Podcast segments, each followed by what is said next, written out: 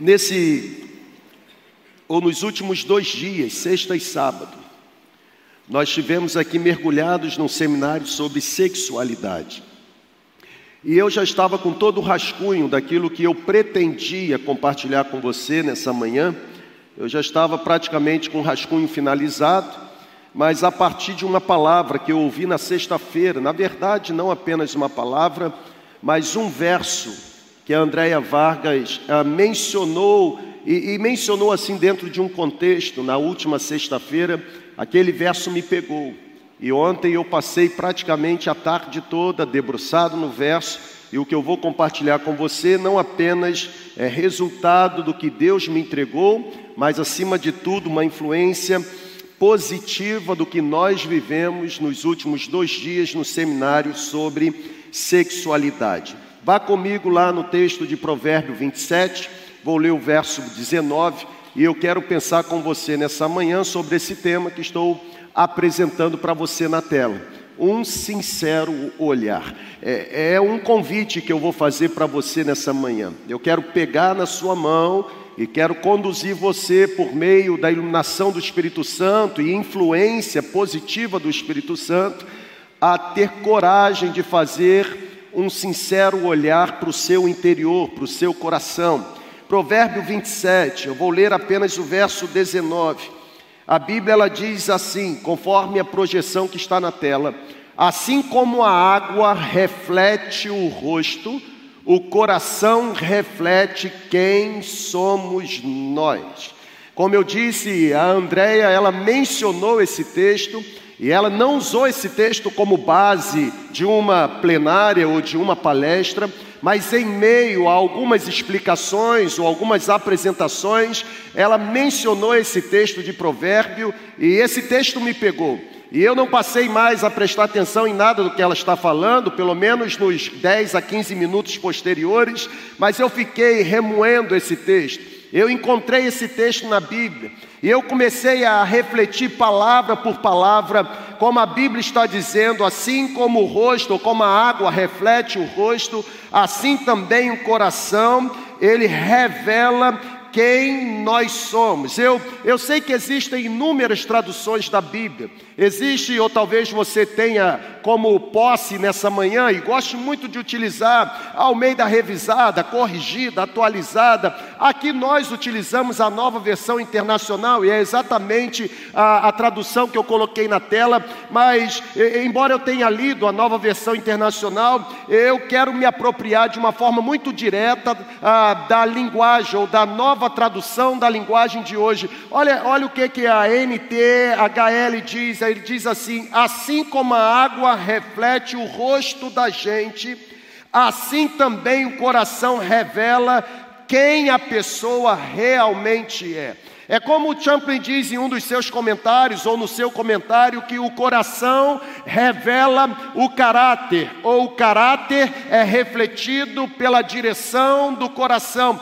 Talvez seja por isso que Jesus sempre teve a sua temática voltada para a predisposição do coração. Talvez seja por isso que desde o início da Bíblia, o coração ou a motivação sempre teve mais importância do que até mesmo a pessoa ou aquilo que a pessoa praticava. Exemplo, Gênesis capítulo 4, a Bíblia diz que Deus aceitou Abel e a sua oferta e rejeitou Caim e a sua oferta, porque a rejeição não foi pela oferta propriamente dito, mas pela motivação do coração com que a oferta foi devolvida ou foi apresentada apresentada. Abel entregou as primícias, Caim, passado algum tempo, quando se lembrou, quando teve tempo, entregou alguma coisa. Talvez seja por isso que Jesus, nos orientando acerca do convívio e até mesmo acerca da oferta, Jesus disse, ensinando os discípulos: se você for entregar a sua oferta, e se lembrar no percurso que existe algo no seu coração,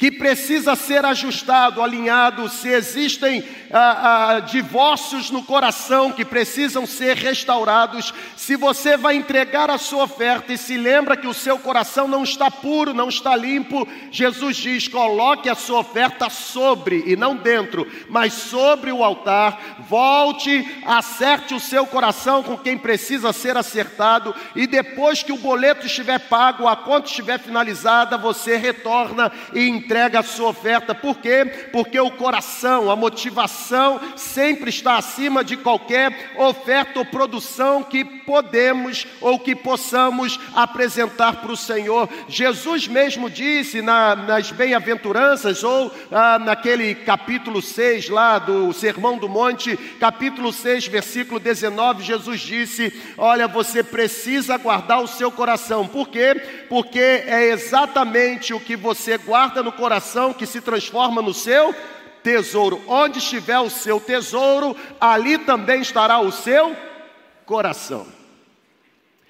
Percebeu o porquê eu fiquei uns 15 minutos depois pensando nesse texto? E essa frase ficou na minha mente. É a frase que eu estou dando como tema para o nosso compartilhamento: um sincero olhar.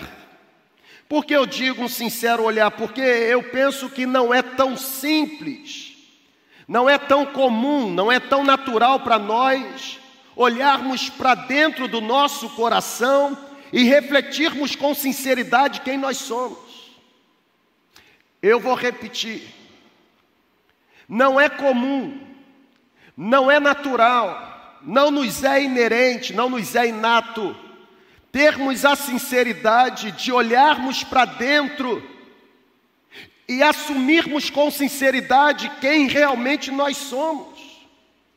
Eu digo isso porque nós fazemos parte de uma sociedade midiática. E na sociedade midiática você vale quem você representa ser.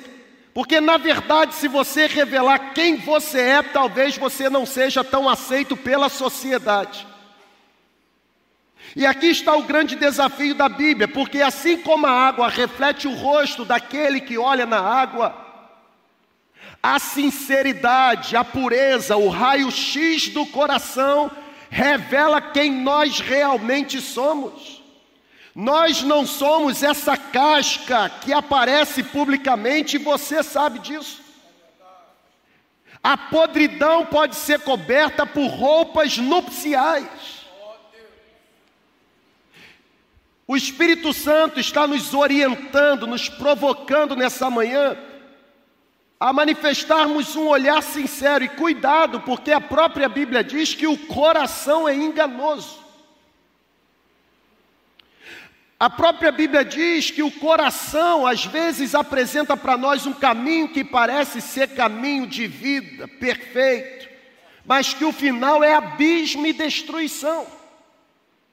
Na verdade, o mesmo Salomão diz que o coração do homem, ele se ele se apresenta como aquele que provoca ou faz os planos, mas a resposta certa sempre virá dos lábios do Senhor. Por quê? Porque é possível o coração humano errar. É possível o coração do homem falhar, nem tudo que sentimos e nem todas as decisões que achamos que devemos tomar ou abrigamos no coração, de fato representam a vontade de Deus para nós. Tá tudo bem, gente? Tá leve. Tá ou não tá? Por que devemos manifestar um olhar sincero? Já está mais do que provado que nós nos preocupamos em examinar aquilo que julgamos afetar a nossa imagem com o outro. Preste atenção nisso. Já está mais do que comprovado que nós somos especialistas a dar um retoque, colocar um filtro naquilo que julgamos afetar a nossa imagem com o outro, mas nós não somos tão sinceros ou intencionais em vasculharmos os sentimentos que permeiam o nosso interior, sentimentos que revelam a verdadeira essência que somos. Uma frase construída por um falecido ex-secretário-geral das Nações Unidas, eu me lembrei dessa frase e eu quero trazer novamente para você. Essa frase diz assim: Nos tornamos competentes em explorar o universo, mas não somos tão habilidosos na exploração do nosso universo interior. Quando o assunto é descrever ou explicar fenômenos externos, nós somos especialistas, porque nós sempre temos a receita para aquilo que está fora da gente. É por isso que quando alguém aqui está precisando de uma cura, você tem fé suficiente para transmitir para ela palavra de encorajamento, para ela acreditar na cura, mas quando a cura é para você, a sua fé desfalece. Por quê? Porque você não é aquele cara tão cheio de fé como aparenta ser. Estão entendendo? Assim como a água reflete o rosto da gente, assim também o coração revela quem a gente é. A gente é capaz de explicar os fenômenos, até mesmo quantos homens já pisaram na lua, como se dá o espaço sideral. Nós sabemos falar tudo. O que a gente só não consegue é examinar com sinceridade as motivações que revelam quem nós verdadeiramente somos. E a grande pergunta que me surgiu foi: por que nós somos tão incapazes de examinar o nosso próprio coração? Por que nós somos tão incapazes de ter esse olhar sincero? Por que nós somos tão incapazes de dominar os sentimentos que tentam roubar o nosso coração do propósito de Deus? Porque não pense você que eu faço tudo o que faço no reino e para Deus porque o meu coração gosta de fazer, não. Tem domingo, por exemplo, que eu acordo e venho para cá, obrigado. Se escandalizou? Não se escandaliza, eu sou igual a você. Tem domingo que quando eu acordo, eu digo assim, hoje eu vou ficar, mas aí o Espírito diz, você é um dos pastores, precisa ir. Aí eu me levanto. Quem se escandalizou? Não acontece com você ou não? A diferença é que o Espírito não diz para você, você tem que ir porque você é um dos pastores. E aí, porque ele não diz, o que, é que você faz? Eu não vou. Vou ficar na internet. Bendita a hora em que criaram a igreja online.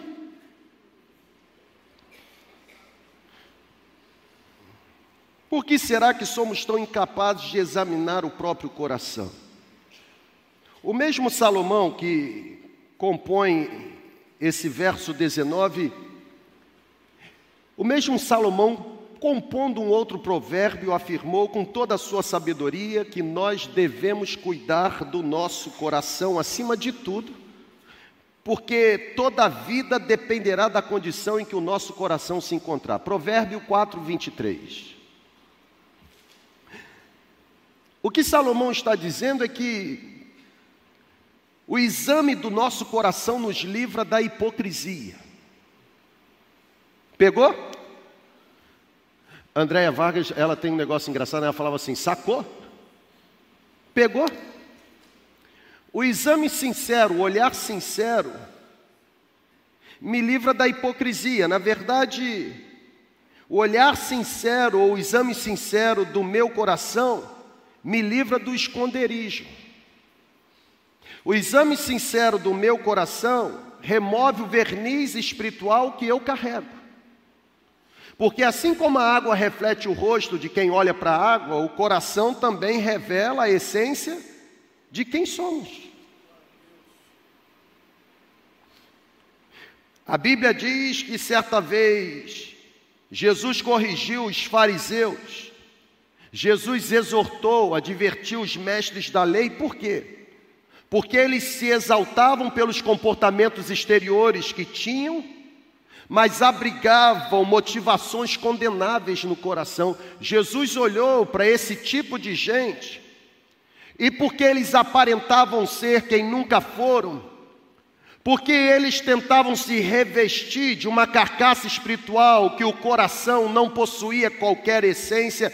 A Bíblia diz que Jesus comparou esse tipo de gente aos hipócritas. Jesus disse que eles se pareciam com sepulcros caiados, ou seja, excelente aparência exterior marcada por grande podridão interior.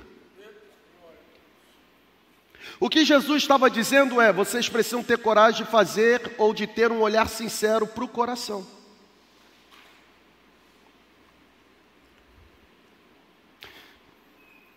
Um sábio puritano, ele disse certa vez o seguinte, e essa frase para mim é: se Deus nos permitisse ver mais do que 1% dos pecados que carregamos em nós mesmos, cairíamos mortos de tanto desespero. Na verdade, se os nossos olhos fossem mesmo lubrificados pelo colírio da graça, e fôssemos capazes de nos enxergar, ou fôssemos capazes de nos enxergar da forma como somos, deixaríamos de apontar tantos erros do outro porque teríamos absoluta certeza que o outro, com todos os erros que possui, ainda é melhor do que nós.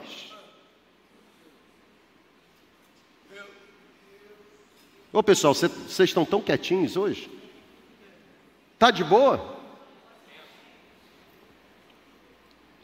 Se Deus nos permitisse ver 1% do pecado que carregamos, nós cairíamos mortos de tanto desespero. Um ex-capelão norte-americano, ele, ele, disse que se Deus nos tratasse hoje como um dia tratou Ananias e Safira, todos os prédios religiosos teriam que manter aberto 24 horas por dia um necrotério, porque o que teria de gente morrendo como Ananias e Safira morreram? Porque não é normal olharmos sinceramente para o coração. O normal é tentarmos aparentar ser quem nunca fomos para nos sentirmos aceitos pela sociedade. Até porque ninguém quer andar ao lado de alguém com defeito. Ninguém quer andar ao lado de alguém que possui um currículo sujo. Mas é o que eu estou dizendo. Se o colírio da graça lubrificasse os nossos olhos, nós começaríamos a ter certeza que o currículo sujo do outro ainda é menos sujo do que o meu próprio currículo. Porque se o Paulo, que foi Paulo, disse que ele é o mais miserável de todos os homens, imagina como ficaria, ou como ficará, ou como ficarão eu e você.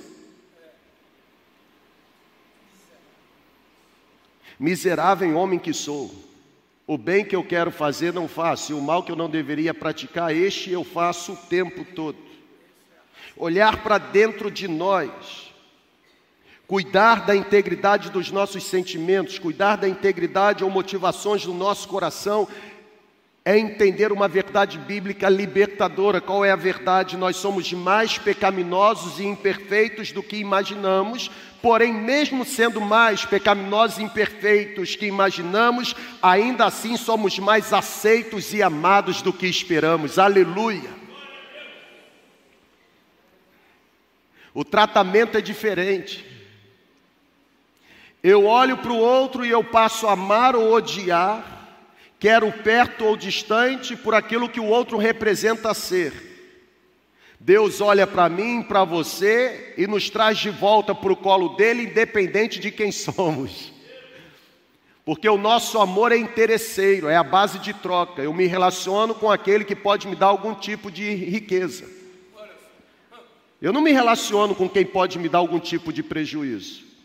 Eu me relaciono com aqueles de quem eu posso tirar algum tipo de proveito. É ou não é assim, gente? Óbvio. Quando Jesus decidiu se relacionar somente com aqueles que dão prejuízo. Eu hoje já dei um monte de prejuízo para Jesus e você. Mas eu posso dar uma palavra de fé para você? Mesmo sendo completamente imperfeito, mesmo sendo completamente humano, mesmo sendo completamente pecaminoso, ainda assim continuo sendo completamente aceito e amado pelo meu Pai. olhar sincero. Você é amado por Deus não por causa da sua perfeição, você é amado por Deus por causa da perfeição de Jesus.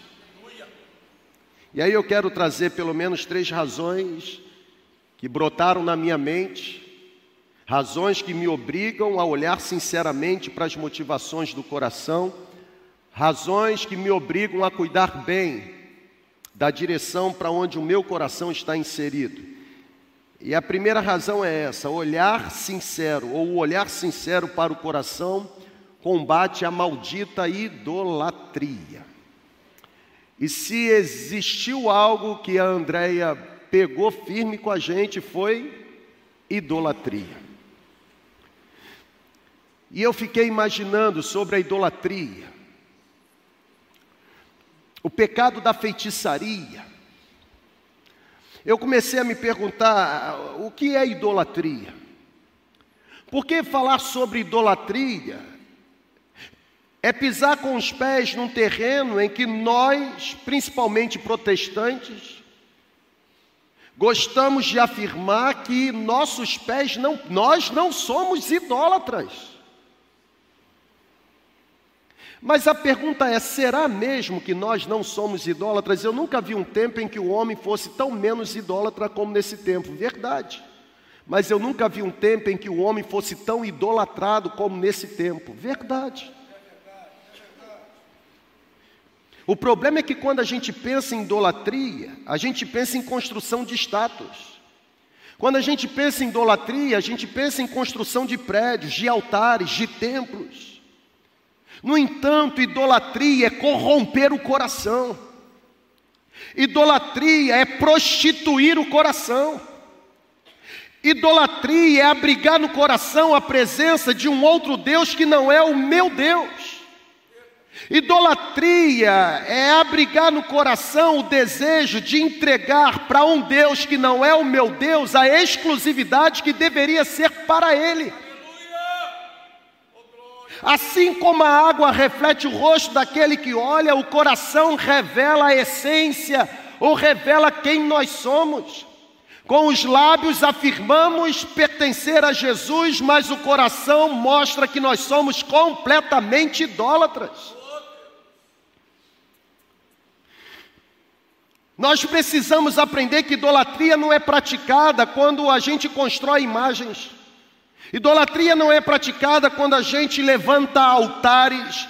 Idolatria passa a ser praticada quando a gente inclina o coração para outra coisa ou para outra pessoa que não seja o Deus eterno. E é possível não adorar estátuas, é possível não levantar qualquer tipo de altar, visivelmente falando, e ainda assim ser completamente idólatra. Porque a idolatria, ela cega o entendimento das pessoas.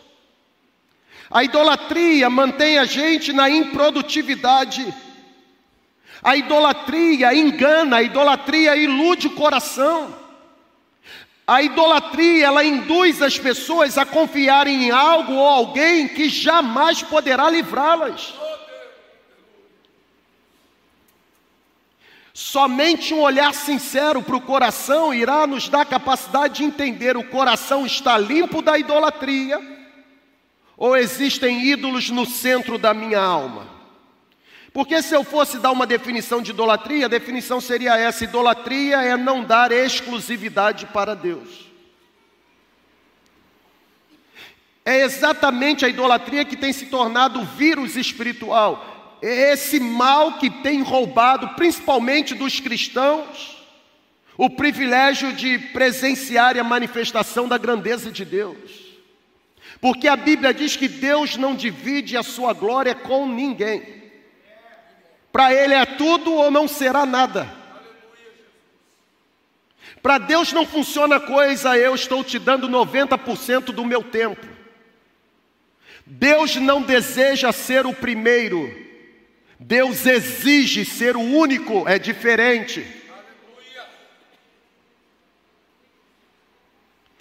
E quando a gente está às vésperas de um seminário sobre mordomia espiritual, Eu fico vendo o seminário de mordomia espiritual como sendo a água. Porque eu olho para o meu orçamento, o orçamento revela quem eu sou. Eu olho para a minha planilha, a minha planilha revela quem eu sou. Eu olho para a minha riqueza e para os meus bens, os meus bens e as minhas riquezas revelam quem eu sou.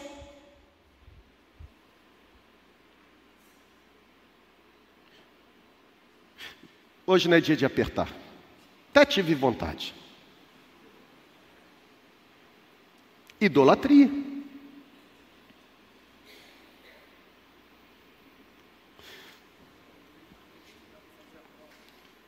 A idolatria arranca de nós o privilégio de sermos possuídos por completo pelo poder sobrenatural do Espírito Santo. Porque o vaso ou é completamente para ele, ou não terá nada dele. Por isso, que lá no Antigo Testamento os utensílios eram declarados santos. O que seria utensílios declarados santos? A característica de ser santo não estava na matéria que foi composta, não é isso? Alguma coisa era santa não pelo material que foi utilizado na fabricação, alguma coisa era santa não pelo valor monetário que custava. Se tornava santo porque se tornava de uso exclusivo para Deus. E eu estou temendo que ao olhar para a água ou fazer esse olhar sincero para o coração, a gente tenha certeza de que o coração não está tão exclusivo para Deus. Sabe, gente, encontrar idolatria entre as pessoas do mundo é muito ruim, mas encontrá-la entre aqueles que possuem uma aliança com Deus é horroroso. Eu vou repetir. Encontrar idolatria entre pessoas que ainda não tiveram um entendimento transformado pela graça é muito ruim. Mas perceber a idolatria reinando sobre aqueles que afirmam ser discípulos de Jesus, isso é terrível. Precisamos, não precisamos ter um olhar sincero. Você está entendendo porque depois que a Andréia citou o verso, eu não prestei atenção em mais nada do que ela falou? Eu fiquei nisso aí sexualidade lá, comendo solto lá, e eu só aqui, como é que está o meu coração? Será que eu, eu sou muito idólatra? Porque idólatra eu sou mesmo.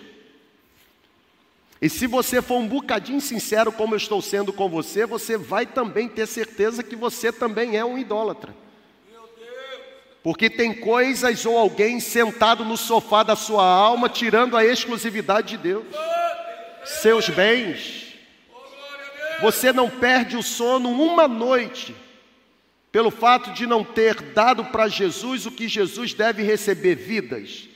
Mas você perde sono, entra em depressão, fica no abismo. Quando você perde emprego, quando você entra em falência, quando você perde dinheiro, quando você perde casamento, você lida muito melhor com a perda da essência do Espírito Santo que com a perda dos presentes que Deus entrega. Está errado.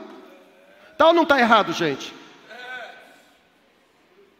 Os presentes se tornaram mais valiosos para você do que a presença. Você está vazio de Deus, você não perde o sono. Na verdade, estar vazio de Deus leva você, porque o coração está corrompido, a culpar o outro. Toda pessoa vazia de Deus coloca a culpa do seu esvaziamento no outro. Como se o outro fosse a fonte para o seu enchimento espiritual. A fonte é o Espírito Santo.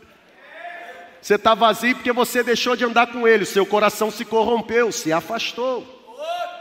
Tem que olhar. Consegue compreender? São pais que, na hora do almoço, quando se sentam para almoçar, só falam mal da igreja, da gestão e dos irmãos. E aí os filhos crescem ouvindo aquilo e detestam a igreja, os irmãos e o pastor. E aí depois, quando se desvia, coloca a culpa no pastor, nos irmãos e na igreja. O culpado foi você, seu coração se corrompeu. Idolatria. Estão compreendendo? Você achou que não vindo no seminário iria deixar de receber? De jeito nenhum.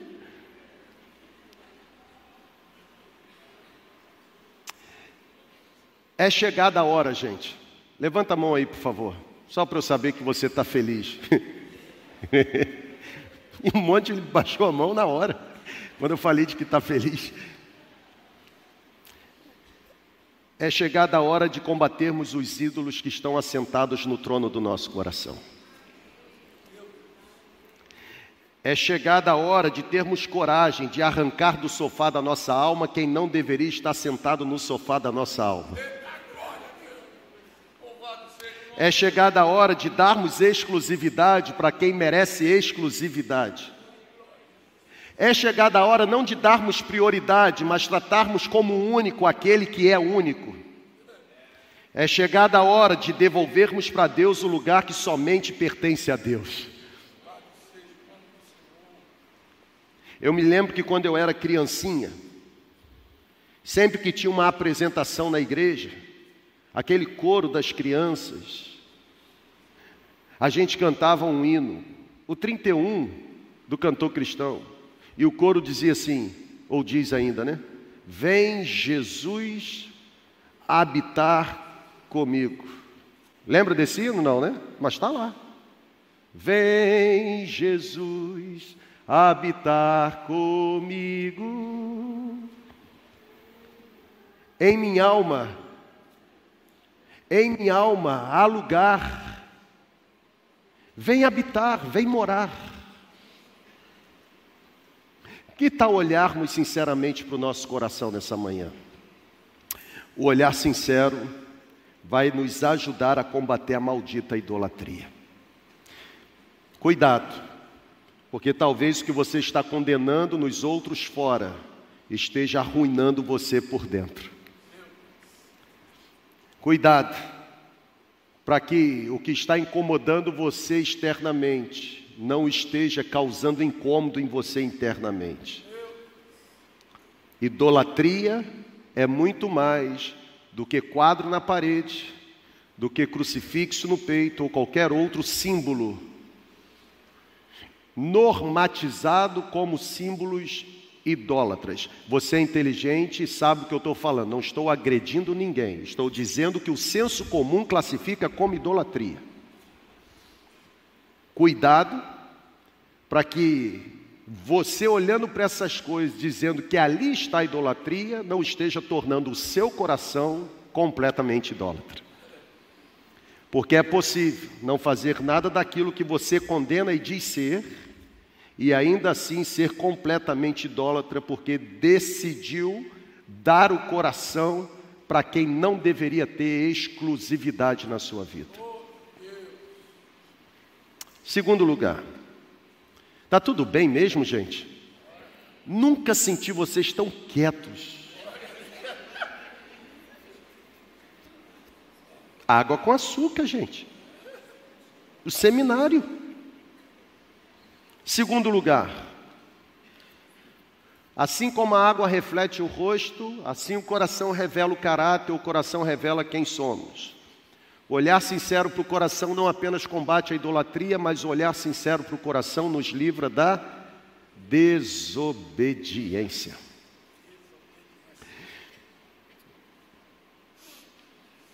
A desobediência é a raiz de toda idolatria, sabia disso? A idolatria começa a existir quando eu passo a desobedecer. Olha o que diz o texto de Levítico, capítulo 26, versículo 1: Não façam ídolos, não construam imagens e não levantem colunas sagradas para vocês. O que a Bíblia está dizendo? A Bíblia está dizendo que os ídolos que existem são resultados da desobediência do coração. Quando Deus diz não façam e a gente agora faz, a gente desobedece, óbvio. E a desobediência é a raiz de toda a idolatria. Os ídolos, eles não são sempre de pedra, gente. Os ídolos, eles não são sempre de madeira. Os ídolos, eles não são sempre de metal precioso.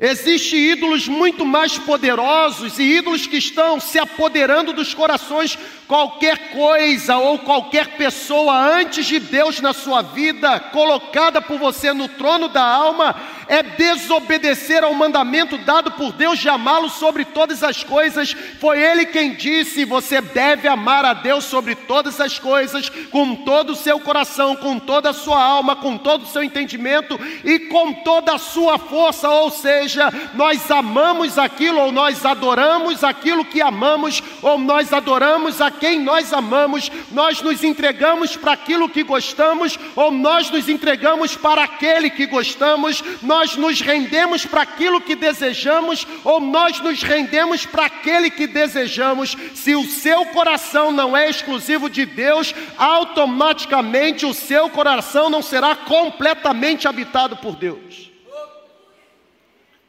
E aqui pega, porque a corrupção do coração é resultado de desobediência, toda desobediência é sinônimo de rebelião, e toda rebelião é obra do diabo.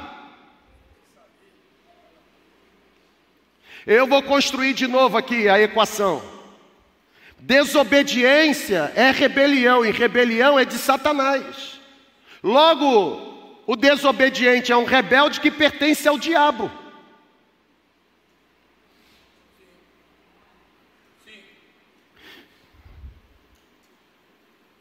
Por favor, Senhor, torna mais leve o negócio.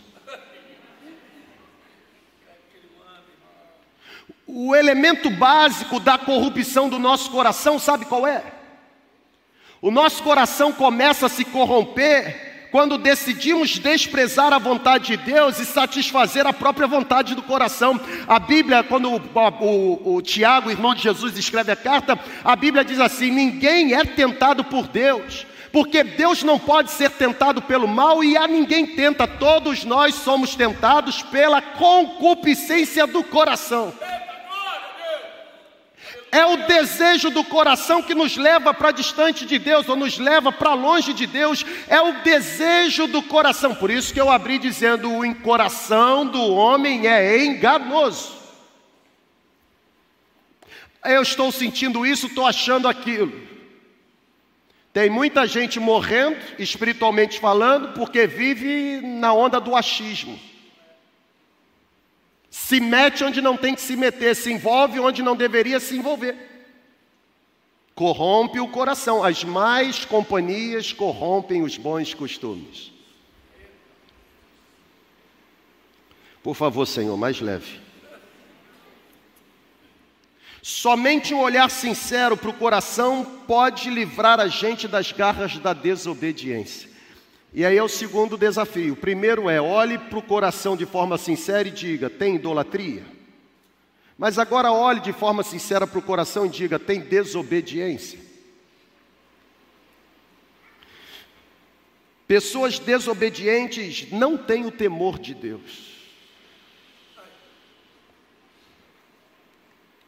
Pessoas desobedientes, quando ouvem claramente a palavra de Deus, não obedecem à palavra de Deus.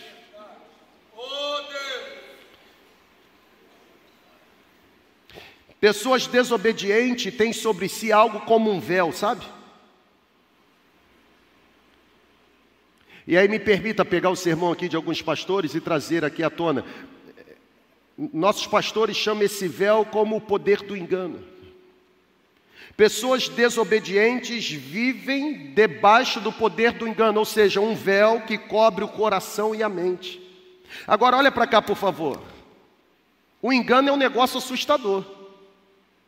Eu não sei se você já foi enganado ou se você já enganou. Mas é um negócio assustador, por quê? Porque gente enganada é gente que vive debaixo de uma convicção de que está no caminho certo, quando na verdade está no caminho em direção à destruição. Gente enganada, você diz assim, vai quebrar a cara. Ele diz, eu sei o que eu estou fazendo. Você não se preocupa comigo, você está dizendo isso porque você está com inveja. Você está dizendo isso porque era você que queria viver o que eu estou vivendo. Vai quebrar a cara. Gente enganada acha que está fazendo certo quando na verdade está cometendo o errado.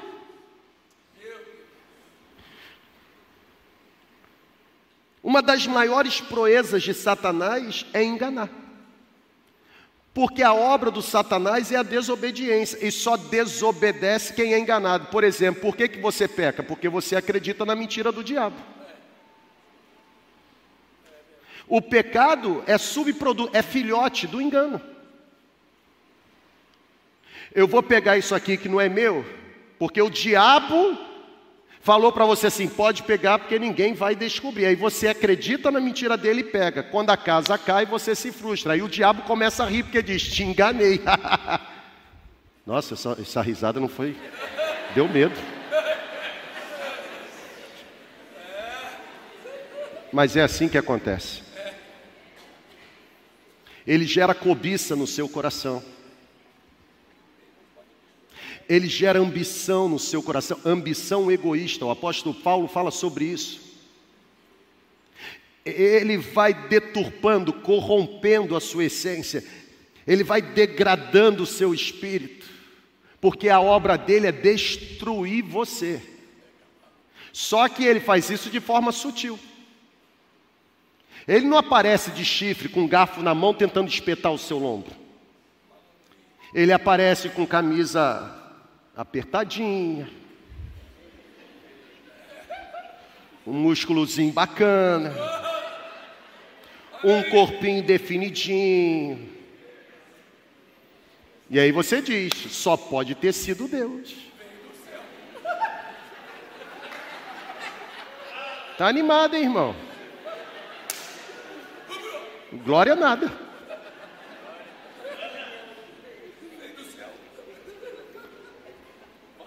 Uma das maiores proezas de Satanás é enganar.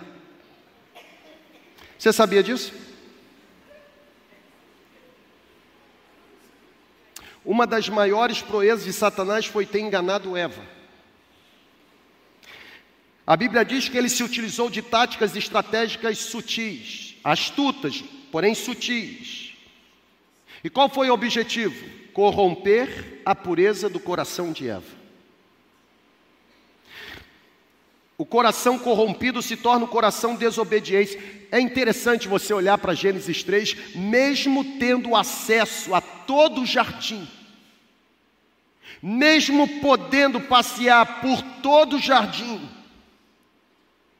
o coração de Eva foi cativado pela serpente, simplesmente porque a serpente sugeriu Eva fazer o que não deveria fazer, ou engano. Você se lembra da estratégia? Disse que não deve tocar.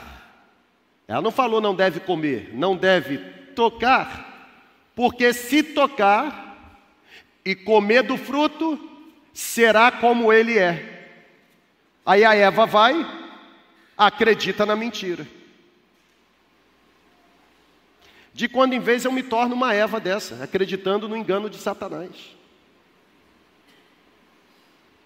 De quando, em vez você se torna uma Eva dessa, acreditando no poder do engano de Satanás. Pessoal, a única coisa que o diabo faz é mentir. Porque João capítulo 8 diz, a partir do versículo 41 ao 44, que ele mente desde o princípio, porque ele nunca se apegou à verdade, ele é o pai da mentira. Por isso eu quero afirmar para você novamente, olha para cá por favor, não existe nada bom para você fora da vontade de Deus, ainda que pareça bom, não é bom.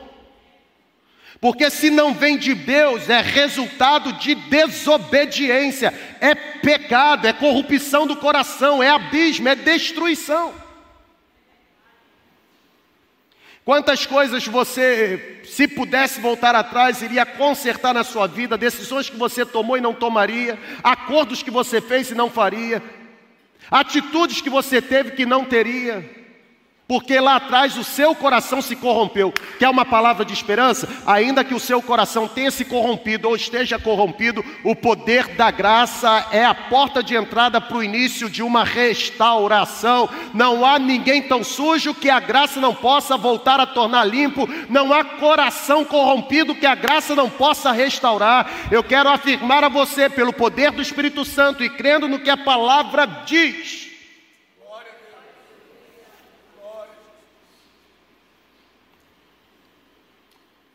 Existem muitas pessoas que acreditam na mentira do diabo.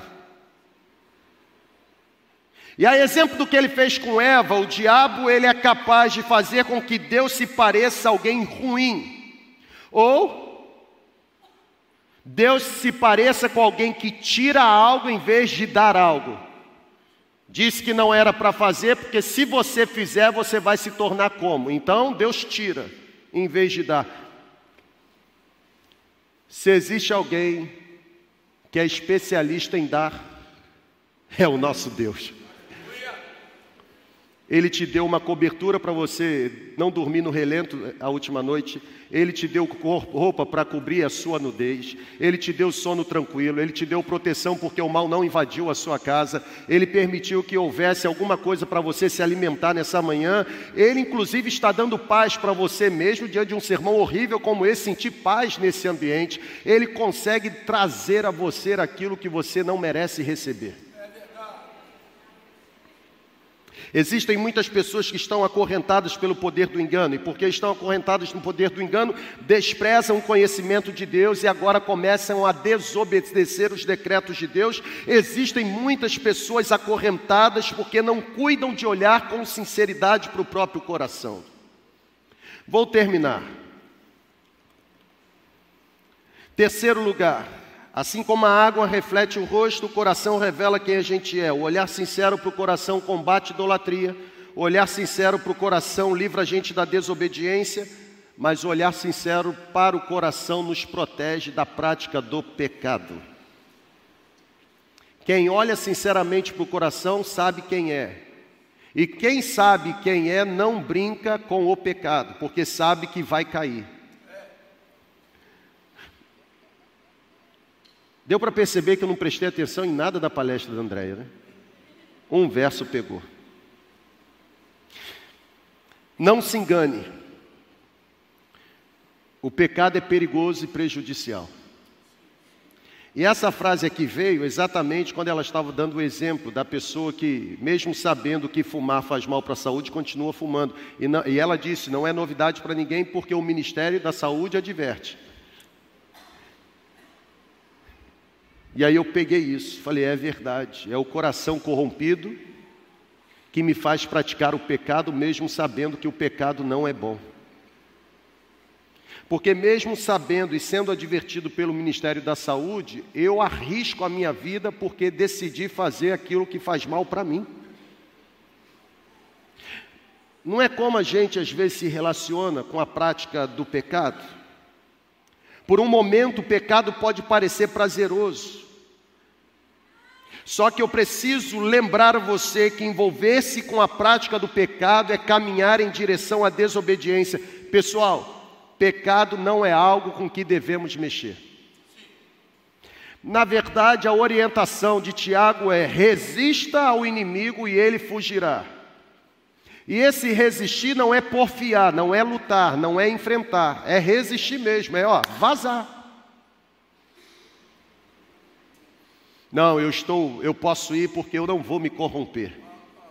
Pode não se corromper no primeiro encontro, no segundo. Mas de gotinho em gotinho o diabo sutilmente vai amolecendo o seu coração e daqui a pouco o seu coração está corrompido. Não brinque com fogo. Mamãe sempre disse que quem brinca com fogo amanhece. Lembra disso? Quem lembra desse ditado? Quem brinca com fogo amanhece molhado. Não brinque com fogo. Nós podemos sofrer muito menos se permanecermos limpos do pecado. Na verdade, nós podemos sofrer muito menos se tivermos coragem de rejeitar o prazer temporário que o pecado oferece. Termino. Podem vir. O texto diz: assim como a água reflete o rosto da gente, assim também o coração da gente revela quem a gente realmente é. Fique em pé, por favor. Leia aqui comigo mais uma vez, por favor. Você que está em casa ou em qualquer outro lugar acompanhando por meio da conexão, faça um print aí da tela. Assim como a água reflete o rosto da gente. Estão aqui comigo, gente? Assim como a água revela o rosto da gente, assim também o coração revela quem a gente realmente é. Qual é o, o, o, qual é o exercício que a gente precisa fazer nessa manhã? Primeiro, a gente precisa pedir ao Espírito Santo para que mostre para a gente se existe no coração da gente qualquer outro amor que ameace roubar da gente um relacionamento genuíno com Deus. Topa fazer isso agora? Pergunte ao Espírito Santo. Pergunte se no trono do seu coração existe um outro amor capaz de roubar o seu coração de Jesus.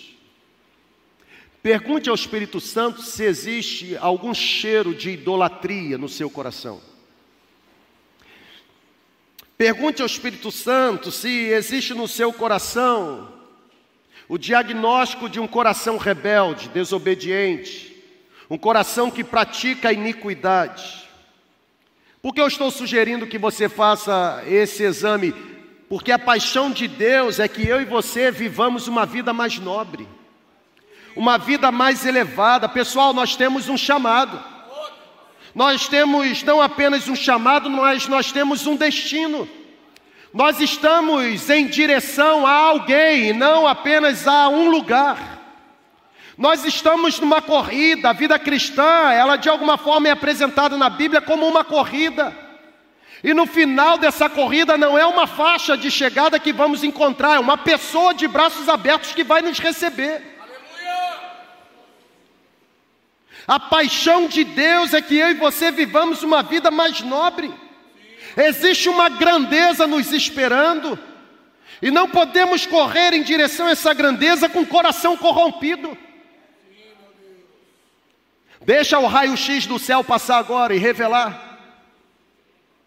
Tem alguma mancha? Tem alguma mancha? Como é que está o coração, ou como está o coração? É tempo de nos livrarmos de todo o altar idólatra que foi construído no nosso interior. É tempo de nos livrar mesmo.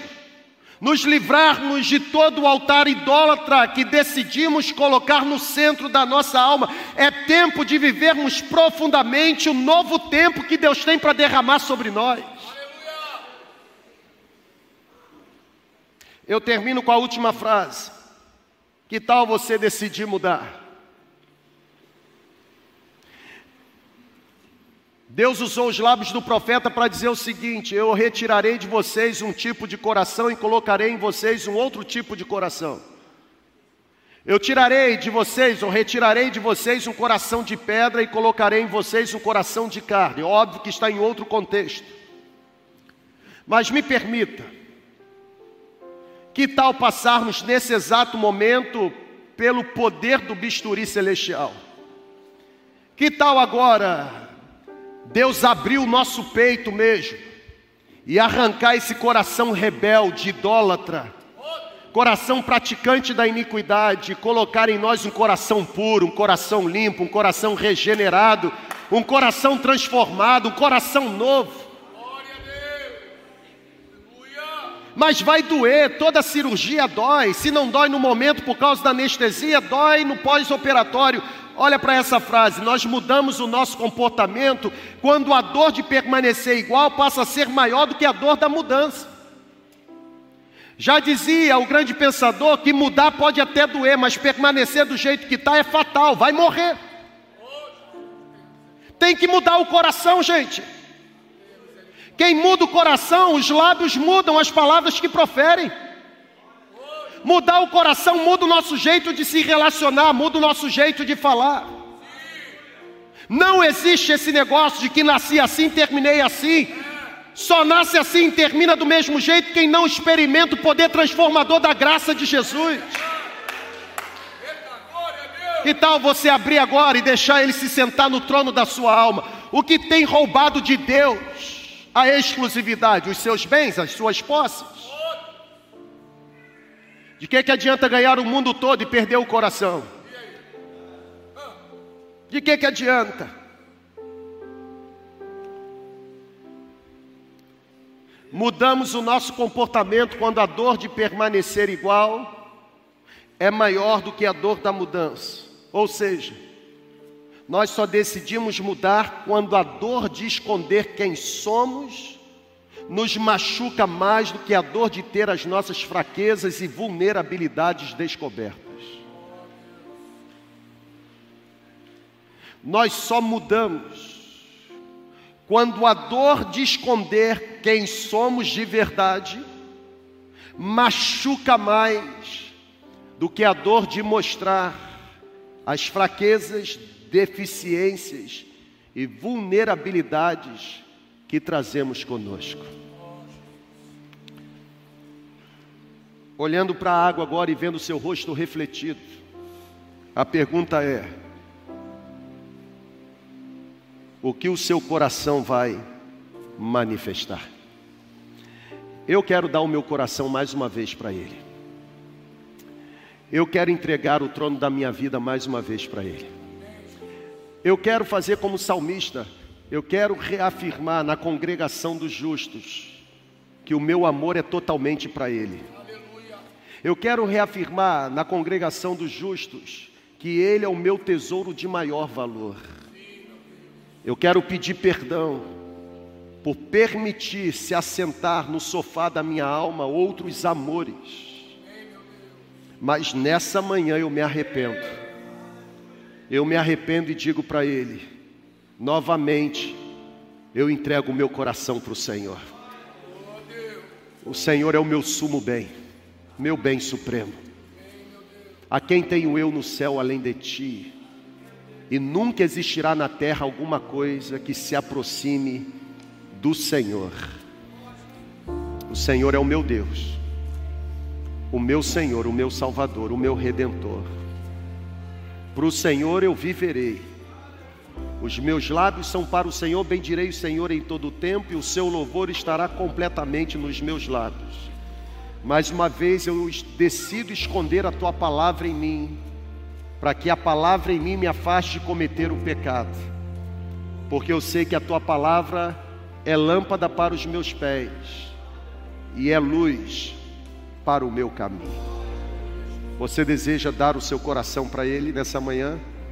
Se você deseja Sai do seu lugar, vem para cá.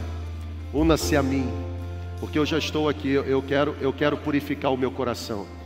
Quais são os outros idólatras e desobedientes, assim como eu, que estão aqui e desejam agora manifestar vulnerabilidade? Vem aqui para frente. Só se você se reconhece como eu me reconheço, coração deturpado, coração corrompido, coração machucado, coração prostituído. Cria em mim, ó Deus, um coração puro. Cria em mim, ó Deus, um coração puro. Cria em mim, ó Deus, um coração puro. Renova em mim um espírito inabalável. Contra ti, contra ti somente pequei. Eu fiz aquilo que o Senhor desagrada. Purifica-me, me tornarei limpo. Limpa-me e serei mais branco do que a neve. O sangue de Cristo Jesus nos purifica de todo pecado. Venha para frente, venha para frente.